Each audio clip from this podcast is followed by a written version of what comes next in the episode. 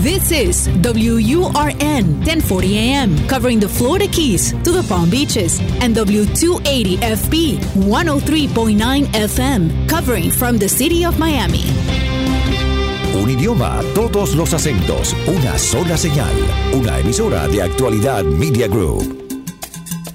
Somos energía, dinamismo. Somos hecho en América. Política, cultura, música, gastronomía. Toda la información de lo que hacemos como comunidad activa.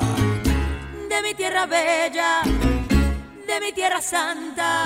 Los fines de semana trabajamos los desafíos y soluciones de nuestra comunidad hispana. Llegamos para quedarnos y superarnos. Somos Hecho en América.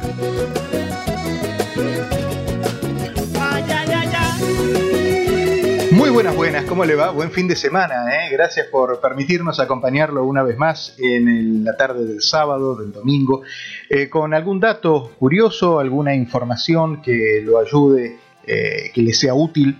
Y mm, las informaciones útiles y necesarias en este momento, en este tiempo de pandemia, en general pasan por la salud, específicamente por el tema de la vacuna.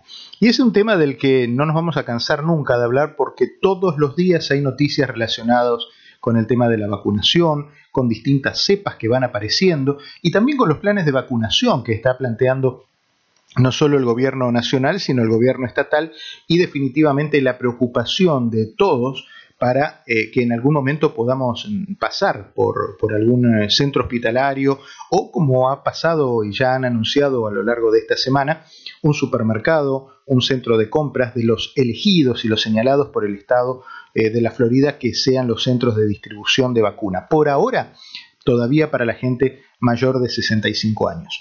Quiero darle la bienvenida en este fin de semana al doctor José Antonio Cisneros, un fundamental amigo de la casa, un hombre que cuando digo fundamental hablo eh, con el sentido más amplio de la palabra porque nos hubiera costado mucho tratar de entender el día a día de toda esta enfermedad sin el, el análisis y la ayuda del doctor Cisneros. ¿Cómo le va, doctor? Gusto de saludarlo. Muchas gracias.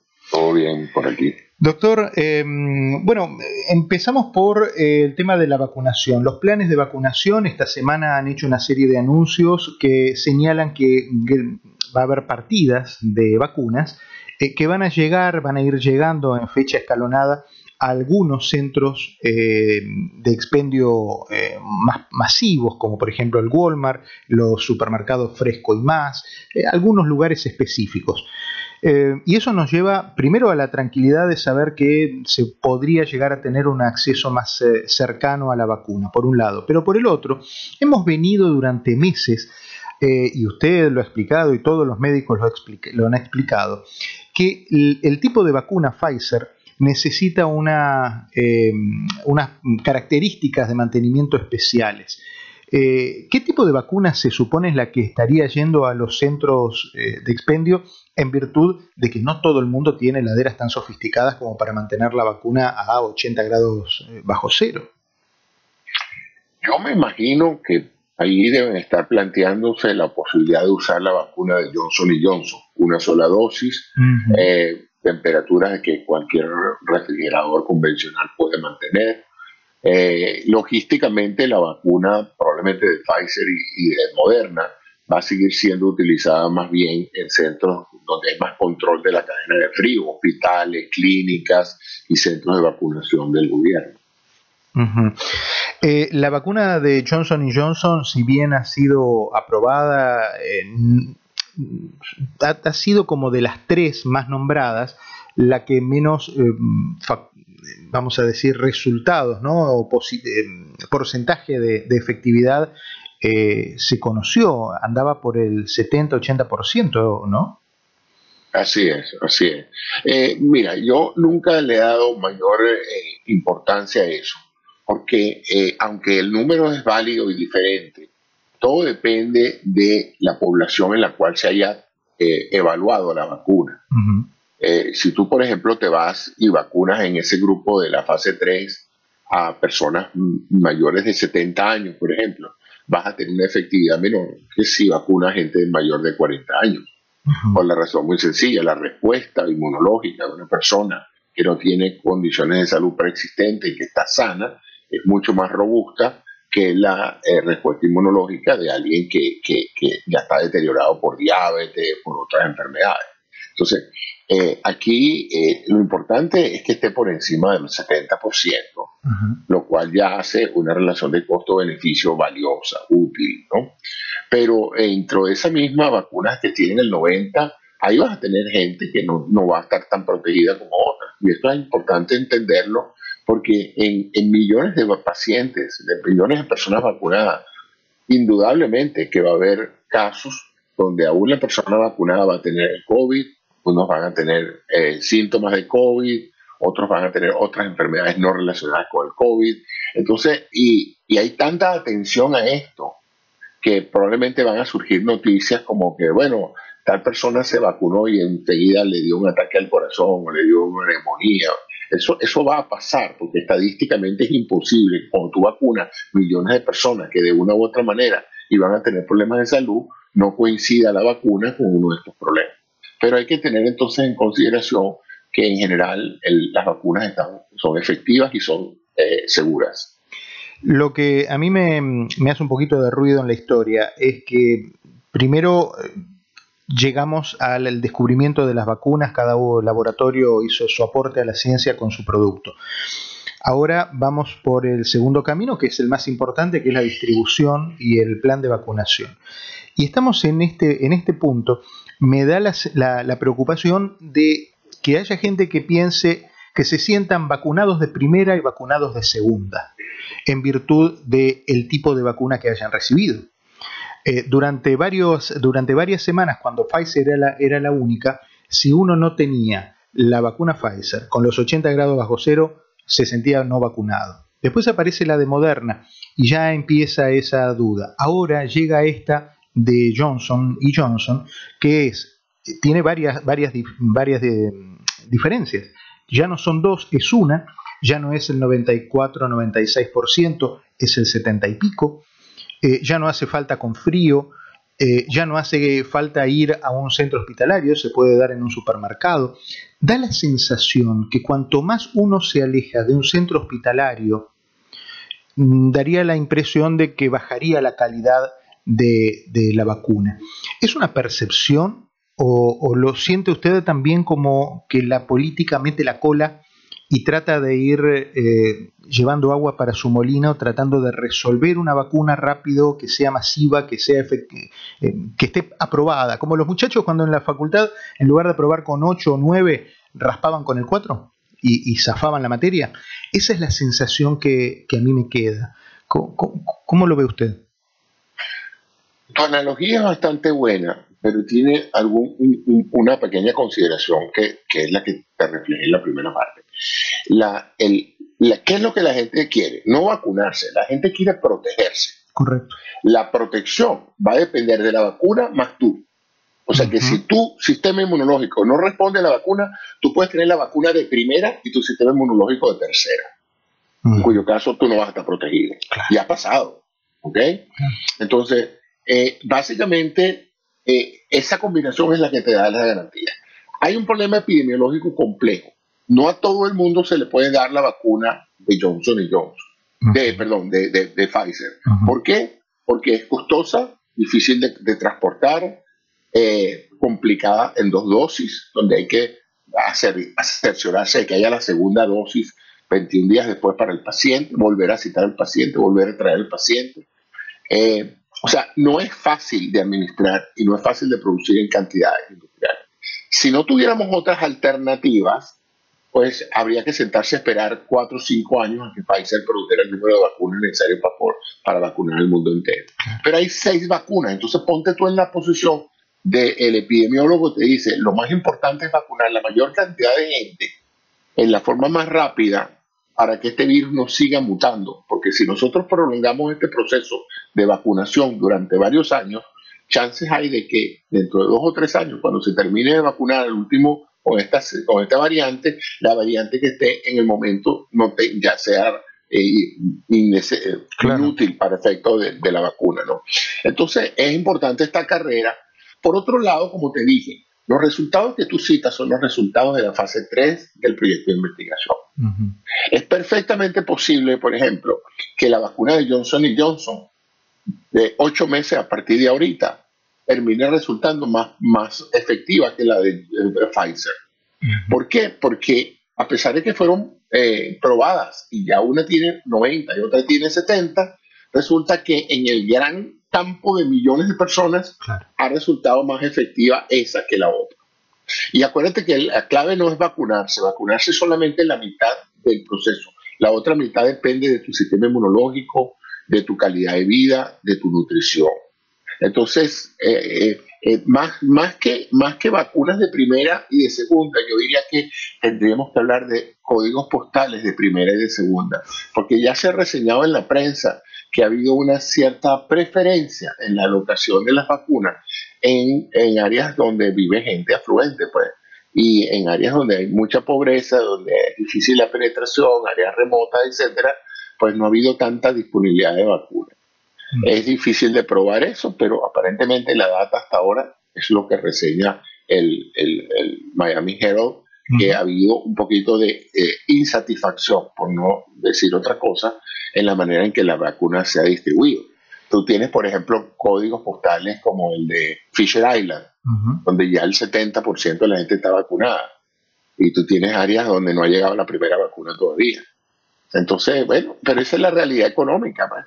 Eso no hay otra alternativa. los países ricos también están produciendo millones de dosis, los países pobres no, no, les ha llegado. El otro día vi que hay países en África donde no ha llegado ni siquiera un frasquito de vacuna. Tremendo. Entonces, es la, es la, es la, es la, desacople económico del mundo, el cual hace que ciertas personas se vean beneficiadas por el país donde nace, por la naturaleza de su, de su, gobierno, por la eficacia de su gobierno.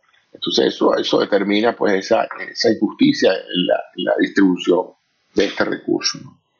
Usted mencionaba recién el tema de las nuevas cepas eh, y esas nuevas cepas que van mutando, eh, en las que va mutando el virus, también eh, tienen una relación directa con la, efectividad de la vacuna. Vamos a ir a la pausa y cuando nos volvamos a encontrar en los próximos minutos, vamos a entrar en este terreno de las nuevas cepas. Todos los días nos vamos encontrando con que hay una mutación, la de Sudáfrica, la de Gran Bretaña, la de Brasil, que parece que es eh, más, más, este, más complicada que las otras anteriores. Eh, y en ese sentido, la, pregunta es, bueno, el abanico de em, cepas que cura o que previene, no cura, previene las vacunas que están en este momento en el mercado, eh, resisten ese, esa eh, proliferación de cepas? Enseguida me lo cuenta. Estamos hablando con el doctor José Antonio Cisneros, médico, pero fundamentalmente eh, ese profesional de confianza que nos va llevando de la mano por, el, por el análisis del COVID. Somos Hecho en América por Actualidad Radio. Todos los fines de semana. De mi tierra bella, de mi tierra santa. Oigo ese grito de los tambores. La cita de los fines de semana para conocer cómo se mueve nuestra comunidad. Hecho en América. Solo en Actualidad Radio 1040 AM. Seguimos en este hecho en América científico, porque cuando viene el doctor José Antonio Cisneros eh, nos ponemos más científicos que de costumbre, porque le queremos preguntar muchas cosas. Y, lo que rejábamos planteado recién es el tema de las nuevas cepas. Las nuevas cepas que van apareciendo en el mundo, forma en las que va mutando el virus, y la pregunta es si las vacunas que hay en el mercado eh, resisten esta, esta mutación del, virus. Doctor, ¿qué cree usted? Fíjate tú, el, virus está constantemente mutando, no solamente en una región en particular, sino está constantemente mutando dentro del mismo individuo. Muchas mutaciones favorecen al virus en el sentido de que los, las réplicas son más ah, efectivas manteniendo su cadena de replicación y otras pues hacen que el virus mismo pueda incluso desaparecer eh, porque las réplicas no son de calidad, por decirlo de esa manera. El problema era que antes mm, estábamos tan ocupados de tratar pacientes que no había mm, una mayor infraestructura mundial para darle seguimiento a las cepas. lo que teníamos era el test de PCR que te decía si el virus estaba o no estaba en tu organismo, pero no sabíamos qué virus, porque ese tipo de instrumentación se llaman secuenciadores genéticos para agarrar esa misma muestra que resulta positiva. Ahora vamos a saber qué tipo de virus es. Bueno, eso no, lo había en todas partes, ¿me entiendes? Eso no es un equipo de laboratorio que se tiene en todas partes. Y las personas que saben de eso están en, eh, comúnmente se encuentran en diferentes países. Solamente laboratorios de virología muy sofisticados tienen esos recursos. Ahora que ese tipo de tecnología está más disponible a nivel mundial por la razón de la misma pandemia, es más factible en ciertos centros eh, tomar muestras, enviarlas a estos laboratorios y preguntarle a, los científicos qué tipo de virus fue el que dio positivo. ¿Cuál?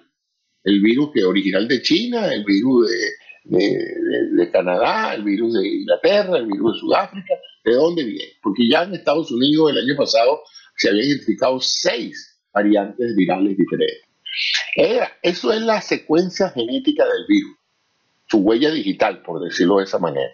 Ahora, la otra pregunta es cómo se comporta esa secuencia, esa nueva variante. ¿Es más agresiva que la anterior? ¿Es más infecciosa que la anterior? Esas son, digamos, las dos, las dos variantes más importantes. La infecciosidad o la capacidad de infección o de contagio es la capacidad que tiene el virus de agarrar a una persona sana y meterse en las células de esa persona y replicarse. Entonces, digamos que un virus es capaz de infectar a una persona con 100.000 copias de él, es eh, más, más virulento que una que necesita un millón, porque un millón necesita una carga viral más alta para infectarte. En cambio, el virus más agresivo puede infectarse con solo 100.000. Vamos a hacer una analogía. Eso es como decir que eh, el, virus más infeccioso es como las fuerzas especiales. Son recursos que son más capaces de, invadir una, una ciudad que, que, el ejército normal porque tienen unas mejores capacidades individuales. Entonces, de esa manera, esa es la infecciosidad. Ahora, la otra cosa es la, la, severidad del comportamiento clínico. A lo mejor a ti te invaden un millón de virus, pero fuera de darte fiebre, malestar y, cansancio, no, no pasa de allí. Pero a lo mejor este virus que te invade con 50 mil eh, virus es capaz de llevarte a la muerte por una neumonía severa con trastornos de coagulación. Entonces ahí tú ves entonces ya la severidad. Una produce el número de casos, déjame ponértelo de esta manera. El, el, virus más infeccioso produce un mayor número de casos. El virus más letal produce un mayor número de muertos. Claro, claro. Claro. ¿Entiendes? Entonces, uno se copia e infecta a medio mundo, pero a lo mejor no mata a tanta gente. El otro, persona que infecta, persona que mata. Entonces, entre ese espectro de uno y otro extremo se mueven los virus. Ahora, esto está ocurriendo naturalmente. ¿Cómo paras tú esa cadena de, mutaciones haciendo que la gente esté eh, inmune por lo menos a una variante del virus, cosa que la otra no aparezca? Porque si el virus ya no está en el cuerpo tuyo duplicándose, pues no hay chance de que haya mutaciones. La mutación ocurre en la duplicación. Entonces, ese es el objetivo ahorita. Las compañías hasta ahora han manifestado que las vacunas son bastante competentes para los virus que hay ahora. ¿Por qué son competentes? Porque el virus, a pesar de que tiene un genoma diferente en su interior, recuerden que el virus tiene una serie de instrucciones dentro, del, dentro de la, burbujita que representa el virus, que produce el fenómeno de replicación cuando invade una célula. Pero la proteína que rodea la corona de proteínas de espiga, que se llama, la proteína S, el spike protein, que rodean las diferentes variantes, todavía es reconocida por el sistema inmunológico. O sea que las vacunas actuales, que son las que simulan esa proteína, todavía son efectivas para esas variantes. Ahorita la, mayor mortalidad que se está viendo en esas regiones como algunos barrios de, Londres y de Inglaterra, eh, Sudáfrica y Brasil, eh, son más agresivas y están generando mayor cantidad de muertos. Ahora, todavía no está muy claro si la mayor cantidad de muertos es porque hay más gente infectada o si la mayor cantidad de muertos es porque el virus es realmente más mortal. Pero las vacunas hasta ahora funcionan. Lo que puede pasar eventualmente, si estas variantes, si no se vacuna con rapidez, estas variantes van a seguir apareciendo y tarde o temprano va a haber una ineludiblemente que la vacuna no es efectiva. En cuyo caso tendremos que hacer lo que hacemos por la influenza, desarrollar una nueva vacuna. Afortunadamente, ya los científicos a nivel mundial saben cómo hacer eso. Es cuestión de reprogramar la, la, vacuna Moderna 2 o la vacuna Pfizer 2 para la nueva variante que esté creciendo. Bueno, me imagino que ya, ya deben estar en eso, ¿no? Ah, no, ya lo deben estar haciendo, ya deben estar, porque ya ellos tienen los tipos genéticos del virus. Claro. ¿Eh? Lo que pasa es que, acuérdate que hay un retardo entre hacer eso en el laboratorio y producir 20 millones de, de, frascos. Sí, por supuesto. O sea, el, proceso, el, proceso, el proceso científico es uno, ya eso se está desarrollando. Incluso se estaba desarrollando meses antes, cuando la vacuna me decía, ¿usted cree que va a haber una vacuna, doctor? Yo le decía, ya la vacuna está lista, en los laboratorios está lista, lo que pasa es que no se ha probado. Pero las vacunas empezaron a probarse en junio del año pasado. ¿eh? y, en agosto ya se tenían estudios hechos en 20, 30 mil personas. O sea, ya la vacuna existía. Ahora, no se podía decir ya la vacuna la tenemos, porque hasta que tú no la pruebas, tú no sabes si funciona. Entonces, eh, eh, pero la vacuna estaba. Entonces, ya eso parte se está yendo, pero fíjate todo el proceso industrial. Ya Pfizer anunció que va a, aumentar en un 60% su producción de vacunas Acuérdate que todos estos proyectos, cuando son nuevos, agarran a la gente por sorpresa y la gente a cargo de, sus responsabilidades pues está aprendiendo por primera vez. Pfizer nunca, nunca en su producción había escalado una producción de cero a, a, 100 millones de, frascos en, menos de seis meses. O sea, es un, logro enorme, ¿no? Entonces, eh, esto está poniendo al, al, mundo en emergencia. Fíjate, los chinos construyeron un hospital en 10 días. Y, nosotros, y, aquí en Estados Unidos estamos hechos unos expertos también montando un hospital al lado de un hospital en menos de, 48 horas. O sea, que, que, que, la medida que tú lo haces más, te vuelves más eficiente, cometes menos errores y yo estoy seguro de que esto va a salir adelante. Lo que hay que tener un poquito de paciencia. Y la bendición que durante, triste, muy tristemente, durante unas cuantas semanas, también Estados Unidos fue experto en armar morgues al lado de los hospitales y eso tenemos que tenerlo también en la, en la memoria, ¿no? Ahora estamos... ya, vamos, para, vamos para medio millón de muertos, eso es algo, una cifra increíble. La gente, o sea, la gente dice, pero bueno, que al año, al, año muere medio millón de personas en los Estados Unidos. Claro, mueren muchos más. El problema no es ese. El problema es que estos se han muerto en nueve meses de la misma enfermedad y en condiciones increíbles. Porque yo no sé si la gente a veces reflexiona que una cosa es morir en su casa o morir en, en otro rodeado de sus seres queridos y otra, y otra cosa es la muerte de COVID. La muerte de COVID es una de las cosas más, eh, más dantescas que yo puedo imaginar. ¿no? Primero no puedes respirar. Muy cruel. No puedes respirar. Muy cruel. No puedes respirar. Eh, mueres con un tubo metido entre la tráquea, que ya eso de por sí es algo horrible. Eh, mueres lejos de tus familiares, no puedes, rodeado de extraños, rodeado incluso de gente tan ocupada que no se puede ocupar de ti.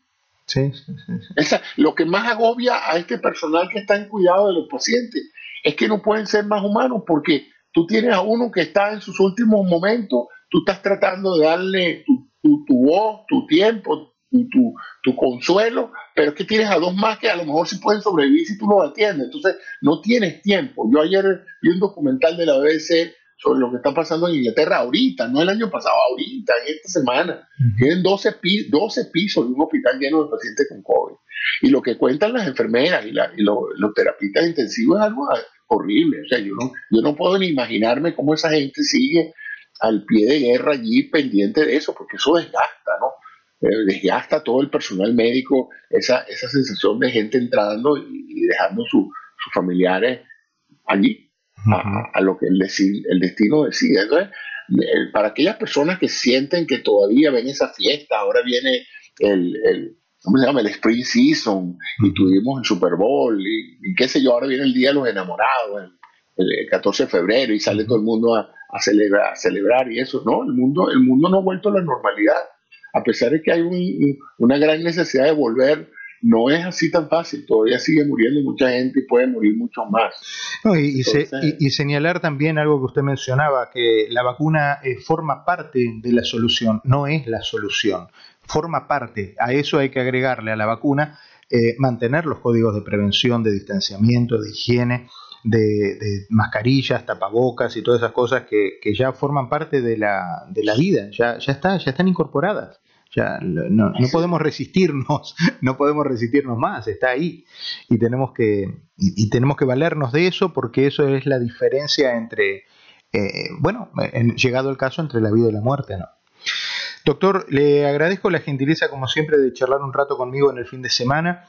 Eh, estamos ya sobre el 10% de la Unión Americana eh, vacunada, lo cual eh, dista mucho del efecto rebaño y la cantidad necesaria de vacunados para llegar al efecto rebaño, pero ya los medios están reportando casi 35 millones de americanos vacunados y una decisión nacional, una decisión política de la, gestión eh, de gobierno de, bueno, de seguir vacunando a, sus ciudadanos. Así que la sensación es que estamos por el buen camino, que falta mucho por hacer, pero eh, que, ya estamos. El, camino es este, lo que tenemos que transitarlo de la manera más eh, segura posible.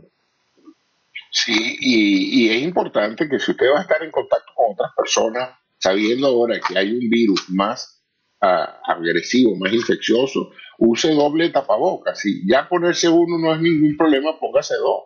Eso no representa mayor problema y está demostrado que el gran salvador de vida en estos últimos 10 o 12 meses ha sido el uso del tapabocas.